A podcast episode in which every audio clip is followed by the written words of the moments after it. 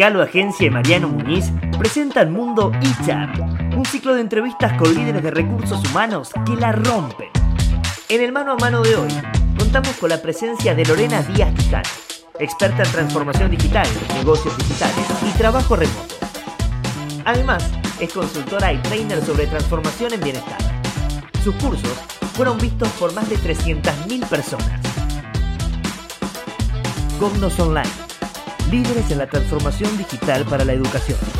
Gritix, la comunicación y los datos de recursos humanos en un solo tablero. Coach Hub, transformando personas y organizaciones. Adra. Hola, les damos la bienvenida a un nuevo capítulo de Mundo HR. Esta vez con una invitada muy especial que nos está escuchando y viendo desde España, desde Málaga, muy cerca de Málaga, me dijo. Así que le damos la bienvenida a Lorena. Hola Lore, ¿cómo estás? Muy bien, Mariano, ¿cómo estás vos? Muy contento y con muchas ganas de, escucharte. he sido alumno tuyo hace algunos años, así que nada, nos volvemos a ver y tengo muchas ganas de preguntarte cosas. La primera pregunta que te voy a hacer es, desde lo personal, Lore, ¿quién es Lore? ¿Qué valores tiene? ¿Qué la mueve?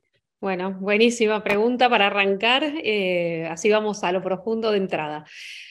Eh, a mí me mueven la transformación, definitivamente, la evolución de las personas. Sabemos que podemos hacer cada vez las cosas mejor, dejar un mundo mejor, que es el lema de, un cliente que tuve alguna vez, eh, y la transformación es parte de lo que necesitamos para eso, ¿no? Entonces, eh, sabemos que siempre podemos dar más, que siempre podemos aprender, y, la transformación y ayudar a las personas a transformarse siempre ha sido clave en mi vida. Obviamente empezando por la propia, ¿no?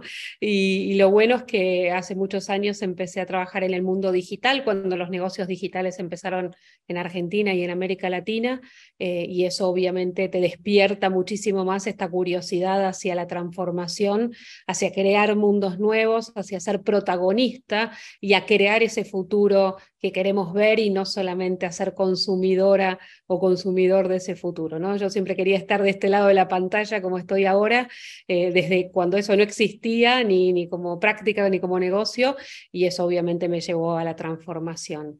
Y de la mano con esto, una cosa que estuvo siempre desde el principio conmigo y como valor es una ser una fiel traductora primero idiomas, ¿no? Siempre en casa me mandaron a estudiar idiomas, pero luego eso se llevó, lo llevé a, a, lo digital y es como cosas que parecen difíciles o que nos quieren plantear como difíciles para excluirnos a muchos, como el metaverso, por ejemplo, ¿qué es eso? Eh, bueno, poder traducirlo y decirlo de manera fácil para que las personas se entiendan, para que sepan que ellos también y, ellas también se pueden sumar y hacer negocios y hacer trabajos con esto y no pensarlo como que es para otra persona. Así que traducirlo difícil en fácil eh, ha sido también parte de mi esencia.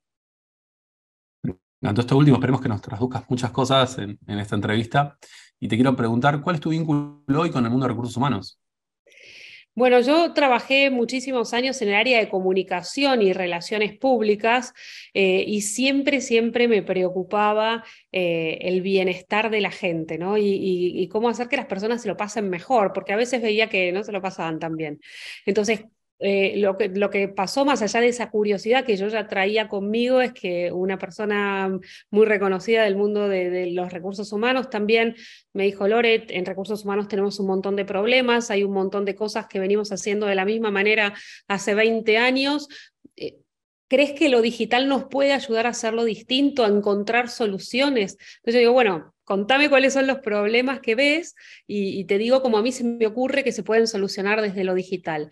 Y eso fue en 2010 y de ese momento hasta ahora siempre he estado en relación con las áreas de recursos humanos, mostrándole cómo este mundo digital podía ayudar a cambiar las áreas de recursos humanos en particular, pero también podía ayudar a las personas a tener este mejor bienestar a partir de lo que lo digital nos ayudaba y obviamente con toda la necesidad de la transformación y de la transformación digital, ayudar a recursos humanos a hacer transformación digital, pero también ayudar a recursos humanos a que acompañe y lidere la transformación digital en las organizaciones ni hablar con lo que sucedió en la pandemia. Dormí tres horas durante muchos meses porque todo mundo quería digital todo el mundo creía que eso era hacer teletrabajo o trabajo remoto y lejos de, de serlo, ¿no? Vivimos en aislamiento, pero tratando de ayudar a los líderes a qué era esto de trabajar remoto, cómo era liderar online, cómo es dar feedback de manera digital eh, y bueno, qué podemos hacer a partir de ahora. Así que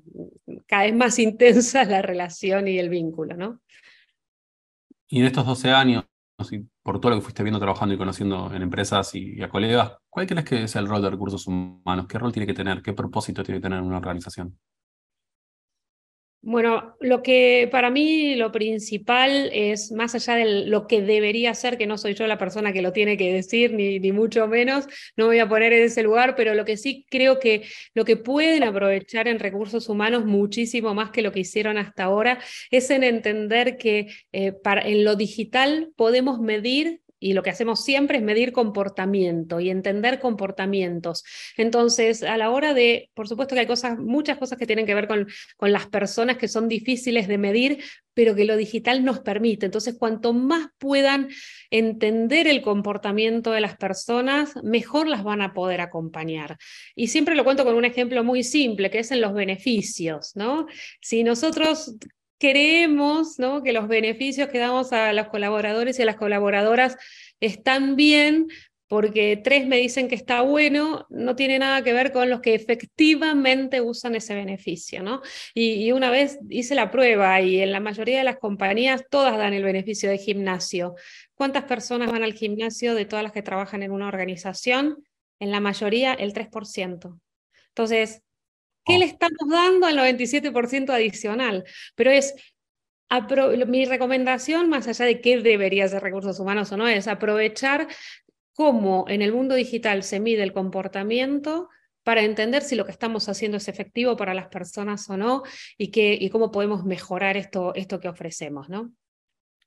Sí, la segmentación, ¿no? Llevar esa segmentación a nuestras empresas pero con una mentalidad completamente distinta a la que estamos acostumbrados, ¿no? Porque normalmente decimos hombres, mujeres de tal edad y tal edad, y en digital no me importa si es hombre o mujer, me importa si hizo esto, después hizo esto y después hizo esto, o consumió esto y después estudió esto y después hizo lo otro. Entonces, y a veces ni siquiera me importa si es hombre, mujer, no definido, o, o, o si está en Buenos Aires, en La Quiaca o donde está. Es comportamiento puro. ¿Les gusta el comedor? ¿No les gusta el comedor? Pero no se lo pregunto, ¿lo usan o no lo usan? Esa es la diferencia. Y no quiere decir que no le siga preguntando, ¿no? Por supuesto, porque la gente quiere participar y demás, pero tengo que mirar comportamiento. Saco un comedor, no sé, el otro, la otra vez me comentaban en uno de los cursos también alguien que eh, estaban por sacar como la tienda de la organización, pero de manera online. Y me preguntaban, ¿la hago online o, o seguimos con la tienda física donde la gente pueda comprar productos de la compañía? Digo, miren comportamiento miren comportamiento, lo usan o no lo usan, les sirve o no les sirve, consumen o no consumen. Lo mismo con capacitación eh, online, que ahora, bueno, como normal es la única alternativa que tuvimos, pero antes de pandemia me preguntaban, ¿hacemos capacitación online o no? Porque no la usan. Y ese es otro tema súper importante. De todo, todo lo que hagan, cualquier aplicación que saquen, cualquier servicio que ofrezcan, tienen que ser marketing, si no la gente no se entera. Y no es que no la usan porque no está el servicio o porque no saben que está. Entonces, cada, y esto es, es difícil de encontrar en las áreas de recursos humanos. Si lanzan la capacitación online, ¿cuál es el plan de difusión, de marketing permanente, no de lanzamiento, de la capacitación online para que la gente la haga?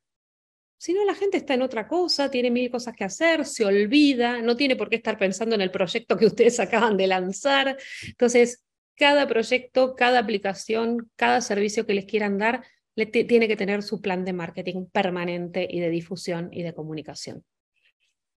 Sí, el tema es cuando tenés muchos lanzamientos y muchos planes de marketing corriendo que se canibalizan entre sí, ¿no? Me quedo pensando en lo que decís y nada, yo trabajo en área de comunicación y, somos los encargados de hacer eso. Pero ¿qué pasa cuando tenés muchas cosas de muchas áreas, no solo de aprendizaje, ¿no? Obviamente, bueno, nada, ahí es como con la coherencia en la comunicación que sabemos que es tan difícil, el pensar una estrategia que sea funcional. Obviamente, si cada área, que es lo que suele pasar, arma su, su propia aplicación, la pone en lugares diferentes, es más difícil. Si tenemos un hub, un centro donde las personas saben que tienen que ir a buscar todos los beneficios, los servicios y no todas herramientas dispersas, eso ayuda, porque la comunicación y el marketing siempre es ese hub y a lo mejor no le digo todos los servicios que tiene, pero le digo, recordá que acá tenés que entrar cada tanto y tenés que mirar, pero si tengo todo disperso, ¿no? Y si tengo cada área lanza 400 aplicaciones para sus cosas, es muy difícil. Entonces ese hub es sumamente importante y ayuda un montón. Muy bueno esto que, que, nos traes. Y también repetir, repetir, repetir, porque algo quedará, ¿no? machacar, machacar, machacar. Pero bueno. y además tienes que buscar por donde sea, por donde la gente esté. A lo mejor, incluso aunque sea una herramienta interna de la organización, lo tenés que enganchar por, link, por LinkedIn o lo tenés que enganchar por Instagram, eh, sabiendo cómo de que esa persona visita esas redes para que venga a hacer algo de la compañía, ¿no? Bueno, eso sí, que es polémico, pero, pero no, no, no, muy bueno lo que nos traes. de la organización. Muy bueno lo que nos traes. Hablaste mucho de la pandemia que trajo un montón de cambios. De repente ah, hubo algunas organizaciones más preparadas que otras y se, y se fue notando. Ahora, ¿va a haber más cambios en la forma en que trabajamos o ahora se frenó un poquito? ¿Cómo, cómo lo ves? Para mí definitivamente sí, porque la gente va a requerir y va a pedir cosas que que las empresas no estaban preparadas o no se imaginaban o no pensaban, ¿no? Entonces, definitivamente que, va a haber más cambios. Eh, creo que, todos aprendimos que nuestra prioridad es nuestra salud y nuestro bienestar y las decisiones son en función de eso ahora. Entonces, eh, definitivamente esto va a traer cambios porque yo ahora quiero trabajar así o ahora pido esto o ahora lo otro y todavía eso nos tenemos que amoldar. Y lo otro que en realidad es previo a eso todavía y es mucho más simple, es que durante la pandemia y este tiempo hicimos lo mejor que pudimos, cada uno de nosotros. Este es el momento de profesionalizar todo eso que hicimos como nos salió. Y le pusimos mucha garra a la mayoría, pero sin saber. Entonces ahora es, ok, listo, ya estamos todos en línea, ya sabemos que, cómo funciona esta dinámica, cómo lo mejoramos, porque además no solamente para ser más eficientes en el trabajo, sino para cuidar el bienestar de la gente. Muchas conversaciones que creo que no hubo por las interacciones que yo tuve con las empresas, de bueno, ahora todos por Zoom, ahora todos por la herramienta que sea, ahora todos por WhatsApp, ahora hablaron con la gente si eso era lo que querían. No sé, cada uno en su equipo, ¿no? Más allá de como organización decidimos esto. Bueno, muy bien. Ahora, ¿cómo uso ese WhatsApp? ¿Es permanente? ¿Es un rato? ¿Es para trabajar? ¿Es para preguntar? O, eh, no sé, cualquier otra herramienta que hayan decidido hablar, eh, usar como esto lo trabajaron al interior de los equipos. Creo que todavía hay un montón para ajustar y además teniendo en cuenta que este mundo digital cambia permanentemente, esto no para, cambia todo el tiempo, de ahora y para siempre. Entonces, es como cuando alguien quiere invertir en una plataforma de comercio electrónico. Dice, ¿cuánto me sale una plataforma de, comercio electrónico? No, la plataforma no te sale un monto determinado fijo, es cuánto estás dispuesto a invertir a partir de ahora mensualmente para tener esa plataforma funcionando y que mejore todo el tiempo lo mismo a todo lo que hagamos en recursos humanos. La plataforma donde nos vamos a conectar, los medios a través de los que vamos a trabajar, esto es permanente. Como todo el tiempo lo mejoro y doy mejor experiencia de usuario y de colaborador y colaboradora. Y poder soltar, ¿no? que a veces en, echar nos cuesta bastante soltar y, agarrar nuevas prácticas o nuevas herramientas y soltar las que nos llevaron a lo que somos hoy. Mira, Mariano, hay una cosa que a mí me, sorprende muchísimo, que es cuando pregunto cómo, cómo buscan gente o cómo incorporan gente a las organizaciones, la forma es la misma hace más de 20 años. O, o, por ejemplo, toda la innovación viene porque ahora uso LinkedIn, pero los jóvenes no usan LinkedIn. Entonces hablamos por canales completamente diferentes. Ustedes buscan, o los de recursos humanos buscan por, por ciertos canales que cierta gente no usa. Entonces, la gente dice, no consigo empleo, y la gente de recursos humanos dice, no consigo candidatos. Es permanente esta conversación. Están hablando por canales distintos. ¿Dónde está mi target? Que esto para marketing es algo sumamente normal. Y ahí lo voy a buscar, sea una herramienta de recursos humanos o no. ¿Los chicos usan TikTok? Bueno, ¿estoy reclutando por TikTok o no estoy reclutando por TikTok? Si ese es mi target, ¿no? Obviamente. Claro, sí. Clave definir el target para ver a dónde vas. ¿Dónde está el target? ¿Qué consume? Es clave para saber a dónde irlo a buscar. Y si no, no están los mundos. Te he leído en, LinkedIn, justamente más allá de, de, del comentario que hacías, te leo. Y mm, hablas mucho de inteligencia emocional. Te quería preguntar, hoy lo ves como algo relevante, muy relevante para la, actualidad y por qué. Bueno, obviamente, eh, yo siempre digo que la, la, vida te lleva a lugares que tal vez solo no hubiera sido, ¿no? Entonces, de todos los cursos que yo tengo de digital, y tengo uno de inteligencia emocional, el de inteligencia emocional es el más famoso de todos. Eh, y creo que, que, eso se da por la necesidad de la gente de la inteligencia emocional. Yo lo que hice fue compartir, más allá de algunas teorías, por supuesto, y, y, leer a grandes popes de la inteligencia emocional, compartir mi recorrido, ¿no? Lo que hice para mí, compartirlo. Eh, y la gente necesita esto y sobre todo lo que después intenté hacer, hay un curso que es puro, de inteligencia emocional puro, pero después di algunas charlas con, con algunas otras colegas que, trabajan en inteligencia emocional hace mucho tiempo, vincular la inteligencia emocional con lo digital. Entonces, cómo lo digital nos puede ayudar a trabajar mejor la inteligencia emocional, ¿no? Si tengo que hacer ciertos ejercicios, cómo lo digital me puede ayudar a recordar que los tengo que hacer o memorizar, si tengo que escribir, ¿no? Que esto tan bueno de escribir, cómo utilizo herramientas digitales para escribir, para compartir, para aprender, eh, pero también cómo la inteligencia emocional la necesito para digital. Y un ejemplo súper claro y concreto y pequeñísimo, pero enorme a la vez, es cómo muchas personas aprovecharon esto de trabajar de manera remota para aislarse y otras, ¿no? Aislarse, me escondo, que no me vean, ¿no? Y otras que eh, lejos de eso sienten que las aislaron. Mi jefe no me habla, no me pregunta, no me, o no lo suficiente o no lo que yo quiero. Entonces, ¿cómo usando una misma herramienta, dos personas distintas eh, pueden sentir afectada su emocionalidad de maneras completamente diferentes? Personas que le da muchísima vergüenza prender una cámara y no pueden hablar frente a una cámara, personas que preferían hacerlo de manera personal, otras que están contentísimas. Bueno, claramente lo digital saca y sacó, y sobre todo más allá de lo digital, claramente la pandemia sacó toda la emocionalidad a jugar este juego en, las corporaciones, en las empresas, ¿no? Definitivamente. Pero lo digital obviamente marca mucho. Hay gente que en lo presencial a lo mejor no rendía tanto como rinde en este mundo remoto y, obviamente tiene que ver con, mucha predisposición emocional, ¿no? Que habría que ver en cada caso de qué, se, se trata, ¿no? Y hablaste de liderazgo, ¿no? del rol, de este rol fundamental hoy en día. ¿Qué cualidades crees que tiene que tener hoy un líder en, el 2023? Bueno, una de las cuestiones principales que, que, estuve compartiendo y que también surgió de la pandemia y de hablar con muchos líderes que me decían, Lorena, ¿qué hacemos? ¿Qué hacemos con esto? Eh, tiene que ver con este, ejercer un liderazgo ágil. Porque todas las empresas salieron, entendieron que tenían que jugar el juego digital, salieron a, poner células ágiles en las compañías, salieron a, hacer este mundo digital, pero primero por casa, ¿no? Entonces, eh, la, recomendación a los líderes es que asuman los conceptos de la agilidad para su propio liderazgo.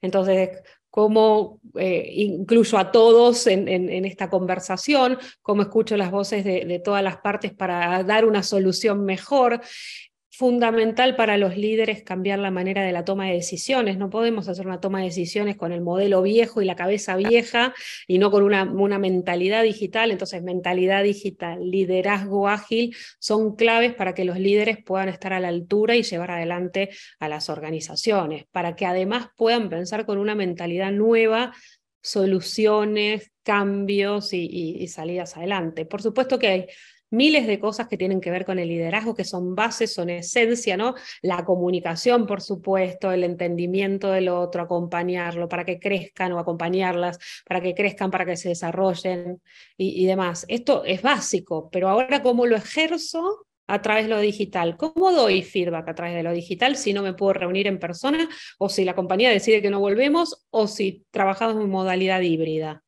El, feedback, ¿lo doy presencial o lo doy en la instancia remota? ¿no? Y si lo doy en la instancia remota, ¿cómo hago? ¿Cómo lo doy? Si se me pone mal el otro del otro lado o la otra, ¿qué hago desde la pantalla? ¿no? Corto y llamo, no sé, bueno. Eh, más allá de que las cosas sean, hay, las, cuestiones de base se mantienen, se ejercen incluso de manera diferente. Más allá de que todo lo que hay que pensar distinto, como la toma de decisiones, para que sea una toma de decisiones ágiles y pueda acompañar tanto cambio y pueda acompañar a la digitalización de las organizaciones, ¿no? Bueno, nos prometiste que nos ibas a, explicar eh, de forma fácil algunos conceptos, así que te quiero preguntar sobre el metaverso, ¿no? A ver, ¿qué es el metaverso para, como para arrancar? Y, pero sobre todo, ¿qué te imaginas que va a traer al mundo de recursos humanos el metaverso?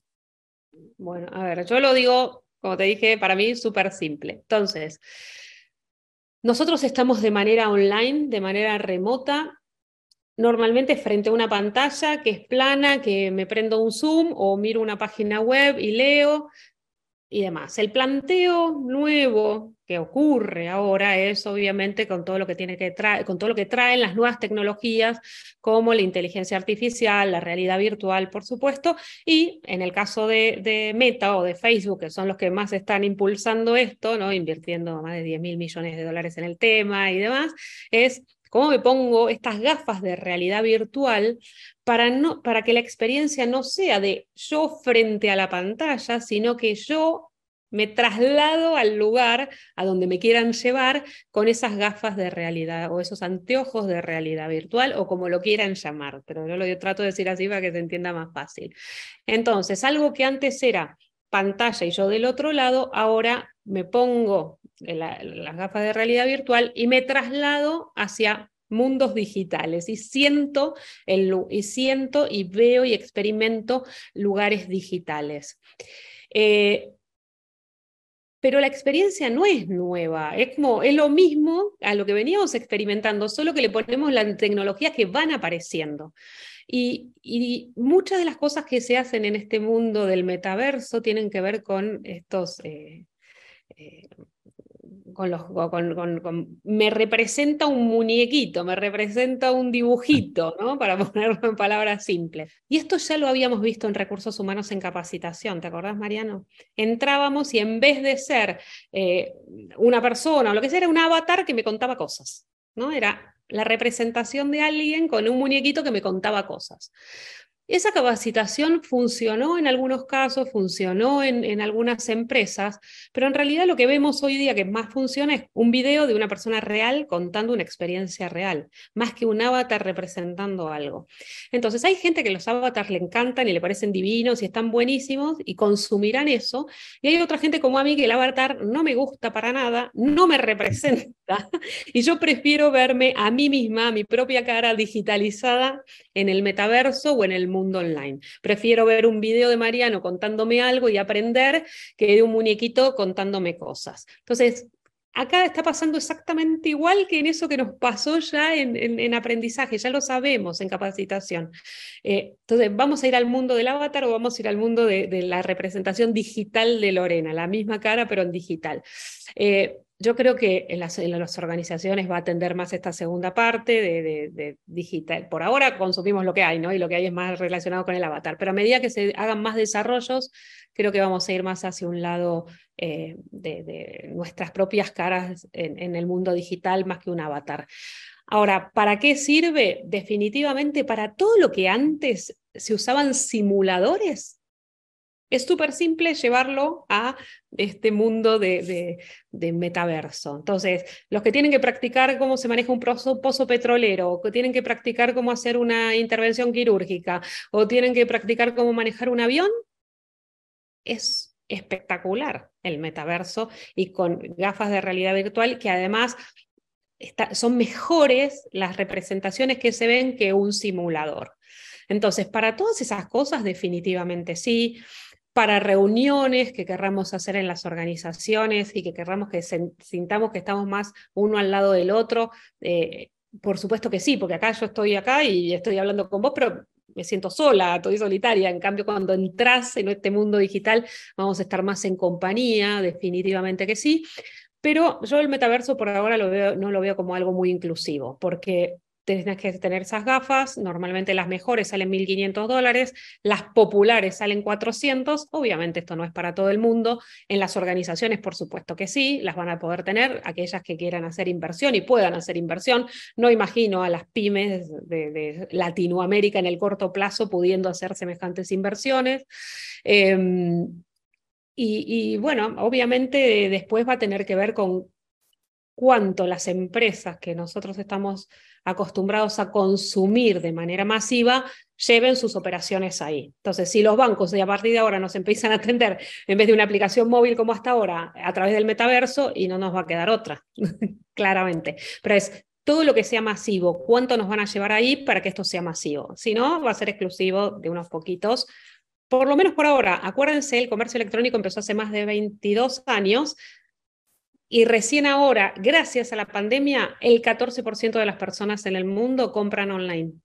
Porque el 14% de todo lo que se vende es online, para decirlo más preciso. Después de la pandemia, antes de la pandemia era el 3 en Latinoamérica. Todavía es muy pequeñito. Entonces, por supuesto que el metaverso y todo lo que vaya sucediendo ahora va a ser más rápido, pero no va a ser así del día a la mañana lo masivo, ¿no? Por lo menos lo que yo pienso y lo que veo. Bueno, súper clara la verdad la explicación, Lore, así que te agradezco por mí y por la audiencia. Y te quiero preguntar, entonces, ¿de acá a cinco años crees que va a ser masivo o no? Todavía no vamos a estar todos en, el metaverso, tipo la película, no sé si la viste, Ready Player One, que a mí se me viene a la cabeza cada vez que me hablan de metaverso. A ver, creo que es una tecnología muy cara por ahora, para que sea masivo, absolutamente popular, que sí haya más penetración en las empresas, que recursos humanos consiga las inversiones necesarias para que todo el mundo tenga el casco de realidad virtual. Bueno, obviamente algunas sí, por supuesto, las que tengan más recursos, las que sean más pioneras y otras costará, tendrán como en la mayoría de los casos por ahora algunos equipos para algunas personas, para algunas actividades en particular, pero masivo, masivo, además es muy complejo porque no puedes ir con esa cosa por la cabeza, en la cabeza por la calle. Eh, por supuesto que ahora Meta hizo un acuerdo con ray y y los, las gafas o los anteojos, te puedes tocar un botoncito y te vas grabando mientras vas caminando y transmitís en vivo por Instagram, por ejemplo. Esto es algo que ya existe, que está funcionando. A ver, un ray que haga eso, eh, bueno, es, más normal, eh, pero no te mete en el metaverso como estas otras gafas. Pero no podemos estar todo por la calle caminando con esto y la gente va a seguir caminando. Entonces, eh, masivo al 100%, no, Claramente no, y, para que, sea, que haya muchísima penetración faltan muchos años. Hasta que no nos regalen los cascos es muy difícil. y bueno, te quería preguntar por alguna recomendación, algún libro, algo que podamos leer para seguir ampliando todos estos conceptos que nos estás trayendo. Bueno, a mí lo que siempre me gusta decir es que esto cambia tan rápido y va tan rápido y, todos los días salen cosas nuevas y si quieren ser creativos y creativas, a mí me gusta mirar mucho directamente en la web, más allá de, un libro en particular. Me gusta seguir a ciertas personas para entender qué están haciendo, y, pero sobre todo me gusta leer casos concretos y prácticos de cosas que se están haciendo. Los leo en sitios de universidades en sitios de las Big Four, ¿no? De, qué están haciendo, qué están implementando, qué están haciendo sus clientes, y mucho caso, caso, caso. Y, por supuesto que veo y leo cosas de gente como más loca y más futurista, eh, pero después el gap entre lo loco y lo futurista y lo que efectivamente se animan en las empresas a implementar es muy grande. Por eso a mí me gusta ver casos ¿sí? de, sociedades o de empresas o de lugares donde a lo mejor estén tres a cinco años más adelantados que nosotros y que, podamos traer esas implementaciones y que muchas veces además tenemos que justificar en las organizaciones, decir, esto ya lo hicieron tal lado, funcionó, o marcó tendencia, aunque no funcionó tan bien, pero deberíamos hacerlo igual, pero, pero creo que, mirar casos para mí es fundamental. Sí decidan a qué personas son clave o están haciendo cosas clave para ustedes y síganlas y miren y traten de implementar lo que están haciendo, ¿no? Y después algunos congresos, algunos congresos de, temáticas que, que, sean de interés para, para escuchar y ver en, qué están, ¿no? Y, para mí eso es, fundamental en lo digital, más allá eh, de qué cosas leer o qué libros vayan saliendo y demás. Para estar al día, para estar así rápido, eh, y después que se animen mucho a cruzar todo eso que leen con sus cabezas y con lo que es posible implementar en las organizaciones de cada uno y cada una. Bueno, Lore, un placer tenerte acá en, Mundo Char. Espero que, que hayas pasado bien. Para mí un placer, así que muchísimas gracias Mariano por la invitación. Eh, siempre es interesante compartir y obviamente ojalá que nos dejen muchos comentarios y preguntas este, para que podamos seguir la conversación y seguir aprendiendo que esto es juntos y juntas. Bueno, buenísimo. Gracias por estar acá. Gracias a todos los que vieron este capítulo. Se pueden suscribir al canal para estar al tanto de todas las novedades y nos vemos en el próximo episodio de Mundo HR. Esto fue Mundo HR. Seguinos en Spotify y en YouTube.